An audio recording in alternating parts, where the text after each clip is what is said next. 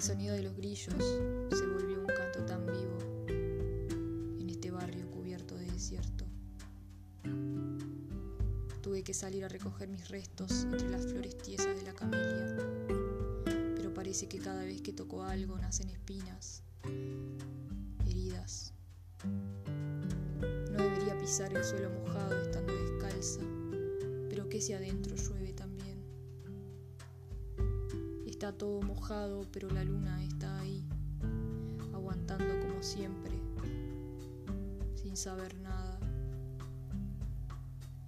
Me voy despacito, caminando lento, llevando de la mano la melancolía del espacio, huyendo de mí y de esta ciudad tan ausente de risa, tan sedienta de amor.